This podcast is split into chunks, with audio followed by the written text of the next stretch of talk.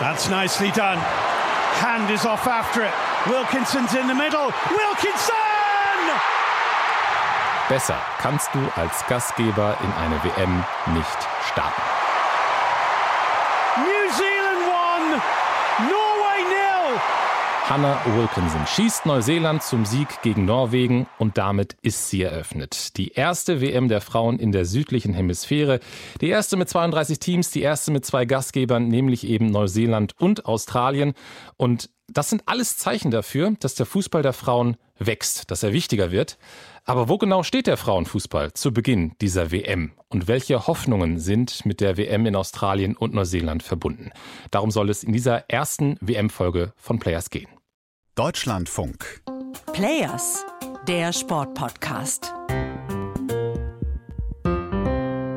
Hallo, Maxi Rieger aus der Deutschlandfunk Sportredaktion hier und nicht nur Neuseeland hat sein erstes Spiel heute gewonnen, sondern auch Australien 1 zu 0 gegen Irland und das vor 80.000 Menschen im Olympiastadion von Sydney. Und einer dieser Menschen, der da mit zugeguckt hat im Stadion, ist Raphael Speth. Den kennt ihr ja auch hier aus dem Podcast als Host.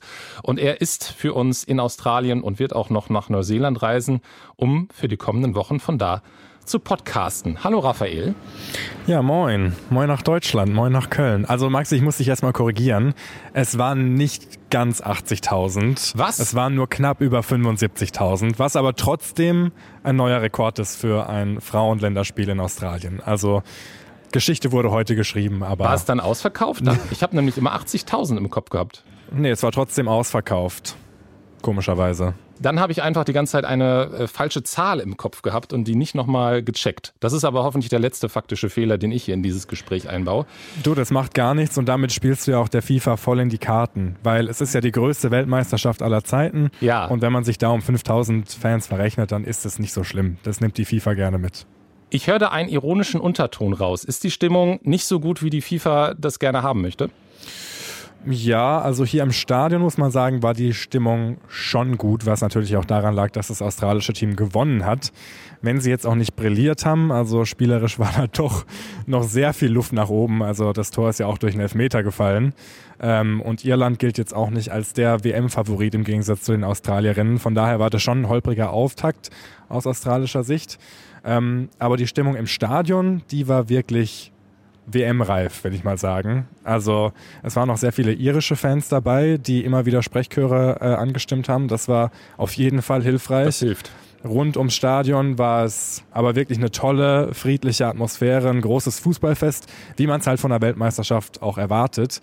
Ähm, ich muss aber dazu sagen, ich bin jetzt auch schon äh, eine Weile in Sydney unterwegs und im Stadtzentrum selbst bekommt man relativ wenig von dieser Weltmeisterschaft mit. Okay.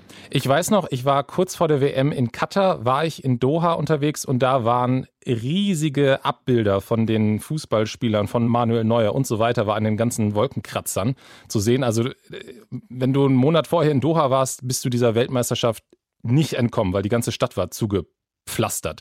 Das ist offenbar jetzt nicht der Fall. Höre ich jetzt mal so raus. Nee, also Sydney ist ja auch der Hauptstandort dieser Weltmeisterschaft. Also in Sydney finden auch ein Halbfinale und dann das große Endspiel statt. Und klar, in der Innenstadt an jedem Fahnenmasten hängt eine FIFA Women's World Cup Fahne.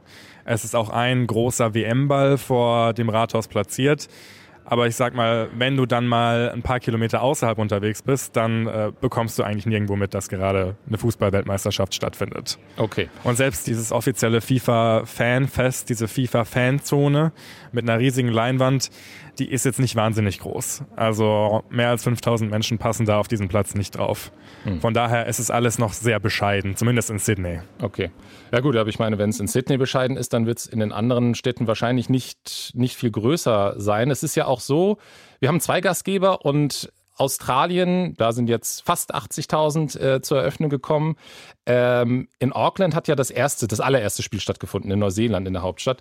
Und da war das Stadion ja auch nicht ausverkauft. Also ein WM-Stadion zum Auftakt, was nicht ausverkauft ist.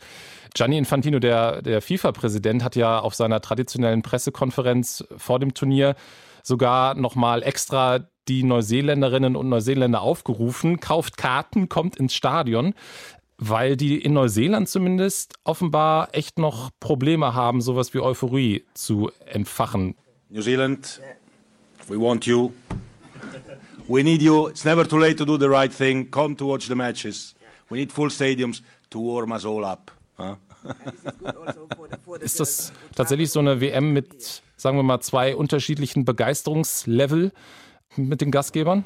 Also es deutet momentan alles darauf hin. In Neuseeland haben sie ja jetzt auch 20.000 Tickets verschenkt für diese Weltmeisterschaftsspiele, weil die Euphorie in Neuseeland noch nicht so ganz angekommen ist. Das könnte sich jetzt natürlich ändern durch diesen Auftakt. Ist halt ein Rugbyland, ne? Es ist ein Rugbyland. Ähm, es ist also es gibt sehr, sehr viele Sportarten, die in Neuseeland über dem Fußball stehen. Das ist wirklich in Neuseeland eine absolute Randsportart. Das muss man, glaube ich, dazu sagen.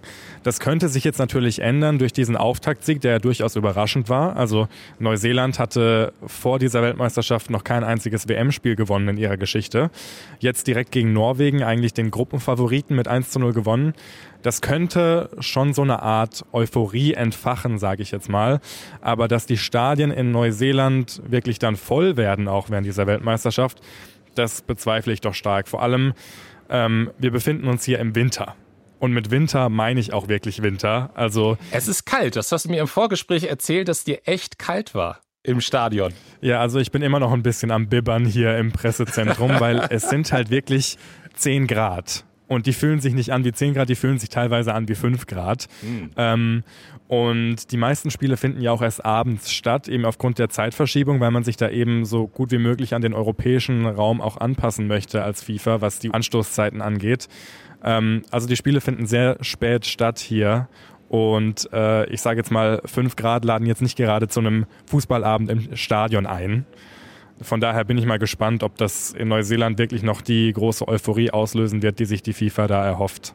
Ich habe tatsächlich auch eine eigene Regel, weil ich äh, tatsächlich auch mal im Stadion war, wo es so kalt war. Ich habe seitdem habe ich gesagt, alles unter 15 Grad gehe ich nicht mehr gehe ich nicht mehr freiwillig in ein Stadion. Ja gut, dann kannst du die WM-Spiele hier auf jeden Fall vergessen, weil äh, über 15 Grad bekommen wir vielleicht, okay, bei Nachmittagsspielen hin um 15 Uhr. Dann ja, vielleicht, aber ansonsten nicht. Gut, also das Thema Hitze anders als in Katar absolut gar kein Thema. Ist ja auch ein Vorteil für die Spielerinnen. Ist ein Vorteil. Also ich würde sagen, für die Spielerin äh, ist das wahrscheinlich tatsächlich deutlich angenehmer. Ähm, lass uns mal darüber sprechen, über diese WM, wo die jetzt gerade, in welchem Kontext die stattfindet. Also wir hatten letztes Jahr eine Europameisterschaft, die äh, für große Euphorie, zumindest in vielen europäischen Ländern, einschließlich Deutschland, gesorgt hat. Ähm, wir hatten vor vier Jahren eben auch die WM in Frankreich, die auch schon, was die mediale Aufmerksamkeit anging, auch durch Persönlichkeiten wie Megan Rapino dann andere Geschichten, neue Geschichten geschrieben hat. Wo würdest du jetzt diese WM einordnen auf dem, auf dem Weg, den der Frauenfußball in den vergangenen Jahren gegangen ist? Ja, das ist jetzt natürlich nach dem ersten Spieltag schwierig zu sagen, aber. Aber was, also sagen wir andersrum gefragt, was sind denn die Hoffnungen? Also die Hoffnungen auf jeden Fall der FIFA ist natürlich, dass dieser Boom, den die Europameisterschaft letztes Jahr in Europa ausgelöst hat, oder zumindest in Deutschland, England und weiteren Ländern, dass der sich jetzt auch auf Australien und Neuseeland überträgt. Ähm, man muss dazu sagen, in Australien ist Fußball, was den Breitensport angeht, mit die beliebteste Sportart. Nur wenn es dann in den Leistungssport übergeht, da hinkt der Fußball noch weit hinterher und das versucht man jetzt quasi oder möchte man versuchen, durch diese WM ein bisschen anzukurbeln. Ähm, ob das tatsächlich gelingt, wird wahrscheinlich wie bei der Europameisterschaft letztes Jahr auch stark vom Erfolg der Gastgeberinnen abhängen. Da bin ich mir ziemlich sicher. Wenn die Australierinnen hier weit kommen, dann kann das tatsächlich hier auch eine Euphorie entfachen. Ähm, genauso wie in Neuseeland auch. Was das Potenzial in Europa angeht. Was jetzt diese Weltmeisterschaft betrifft, bin ich aber doch sehr skeptisch, weil die Anstoßzeiten aus europäischer Sicht sehr ungünstig liegen. Das stimmt. Ich habe das erste Spiel direkt nach dem Aufwachen, ich hatte gestern Spätschicht und dann die erste Halbzeit im Bett geguckt. ja. Vielleicht ist das der Modus, den viele Fans äh, hier einnehmen, weil manche Spiele finden ja tatsächlich auch mitten in der Nacht statt.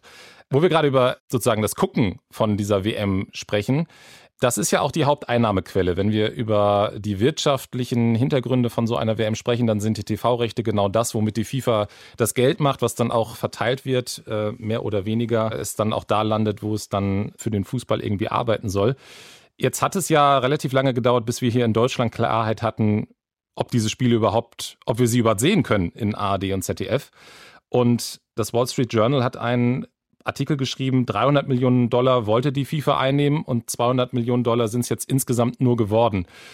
Spricht das eben auch dafür, dass die FIFA vielleicht das Potenzial noch ein bisschen überschätzt? Ja, ich würde mal sagen, das ist ein klassischer Fall von verzockt. ähm, man muss auch sagen, die Strategie der FIFA, das war jetzt auch nicht die beste. Ähm, also bis ein paar Wochen vor dem Turnier zu warten, um die Rechte final zu vergeben, ist vielleicht nicht die beste Strategie, um sich die TV-Sender ähm, auf ihre Seite zu holen. Diesen Prozess, den hätte man viel früher starten müssen eigentlich. Aber die FIFA hat wahrscheinlich genauso wenig absehen können, dass die Europameisterschaft letztes Jahr wirklich so einen Boom in Europa auslöst, ähm, wie sie es dann schlussendlich getan hat. Von daher haben diese Rechteverhandlungen jetzt erst relativ spät stattgefunden. Und schlussendlich muss man sagen, ist der Plan der FIFA nicht aufgegangen dahingehend. Das ist ja eigentlich auch unvorstellbar gewesen, dass wir so lange nicht wissen hier in Deutschland, wo diese WM gezeigt wird. Bei den Männern hätte es das nicht gegeben. Nee, ähm, auf keinen Fall. Ist ein Satz, den, den ich häufiger gesagt habe und den, ich, den wir auch in der Redaktion häufiger gesagt haben. Was natürlich auch dann zu so einer WM gehört, ist eine Eröffnungsfeier, die dann natürlich auch gezeigt wurde im Fernsehen. Ähm, die war kürzer als das, was in Katar ähm, passiert ist, Gott sei Dank. Und es gab auch weniger Reden. Äh, genau, es, es, war, es war alles deutlich, äh, deutlich kürzer. Und ich muss sagen, es hat ja damit angefangen, dass die Maori und die indigenen Völker aus Australien, es gibt ja ähm, mehr als 500 indigenen Völker, dass die da mit traditionellen Tanz und Gesang diese WM eröffnet haben. Und das fand ich wirklich auch einfach ein, das fand ich einen schönen Moment. Also das war schön inszeniert.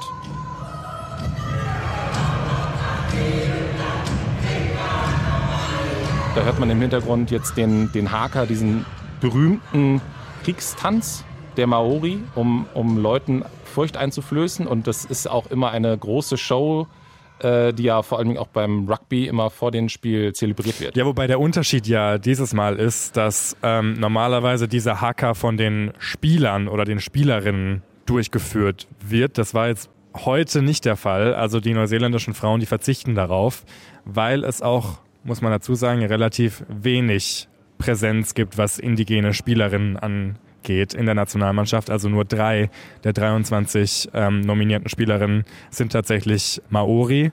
Äh, bei den Australierinnen sind es nur zwei Frauen mit indigenen Wurzeln. Äh, also die Repräsentation ist in den Mannschaften nicht so vorhanden. Und du hast das Wort Inszenierung vorhin benutzt. Das finde ich ganz treffend, weil es ist wirklich eine Inszenierung hier. Man versucht natürlich, diese indigene Kultur irgendwie mit einzubinden und so ein bisschen Sensibilität vorzugaukeln für das ganze Thema und für diese Thematik. Wenn man auf die FIFA-Seite geht, dann, dann sieht man das auch, weil nämlich zwischen, äh, also hinter den englischen Städtenamen, sage ich jetzt mal, auch die indigenen Städtename hinter den Spielorten steht. Also ich bin auf die FIFA-Seite gegangen und habe gerade, ah, guck an, da haben sie ja richtig aufgepasst als FIFA, dass sie sagen, okay, das Land hat eben eine äh, tiefe und ja auch wirklich schwierige Geschichte ähm, von Unterdrückung der indigenen Völker durch Weiße. Und da ist die FIFA jetzt nicht so unsensibel und ignoriert das Ganze. Aber äh, offenbar ist das schöne Show und jetzt nicht so, nicht so richtig hinterlegt. Das ist tatsächlich mehr Symbolik, muss man sagen. Also die FIFA hat auch extra dafür ein Komitee eingerichtet vor der Weltmeisterschaft, mhm. bestehend aus indigenen ehemaligen Spielerinnen und Expertinnen, ähm, die eben genau die FIFA beraten hat, was diese Themen angeht. Also das ist nicht die einzige Maßnahme, dass neben den australischen und neuseeländischen Städtenamen auch die Namen der Völker, die dieses Land besiedelt haben, bei den Austragungsorten dahinter steht.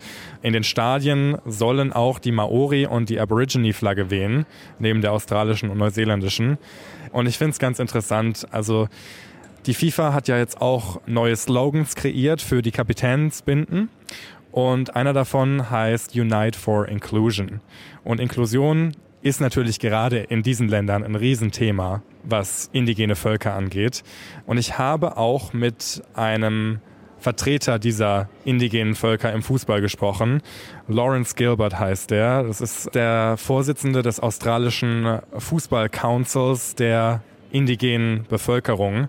Und der sagt, diese ganze Symbolik, die ist zwar schön und gut, aber ihm reicht es bei weitem nicht aus. Die AIFC, so heißt dieser Verband, die wollen Kooperationen mit der FIFA und auch mit dem australischen Fußballverband, die wollen Partnerschaften, die wollen, dass ihre eigenen Nationen, ihre eigenen Völker durch den Fußball unterstützt wird, vor allem auch auf finanzieller Ebene.